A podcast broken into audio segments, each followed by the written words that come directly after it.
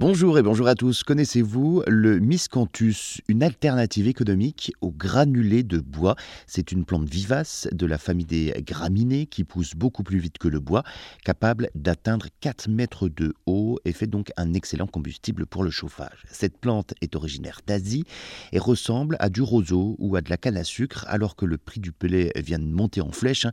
Le miscanthus est d'abord une alternative écologique au bois et aux énergies fossiles.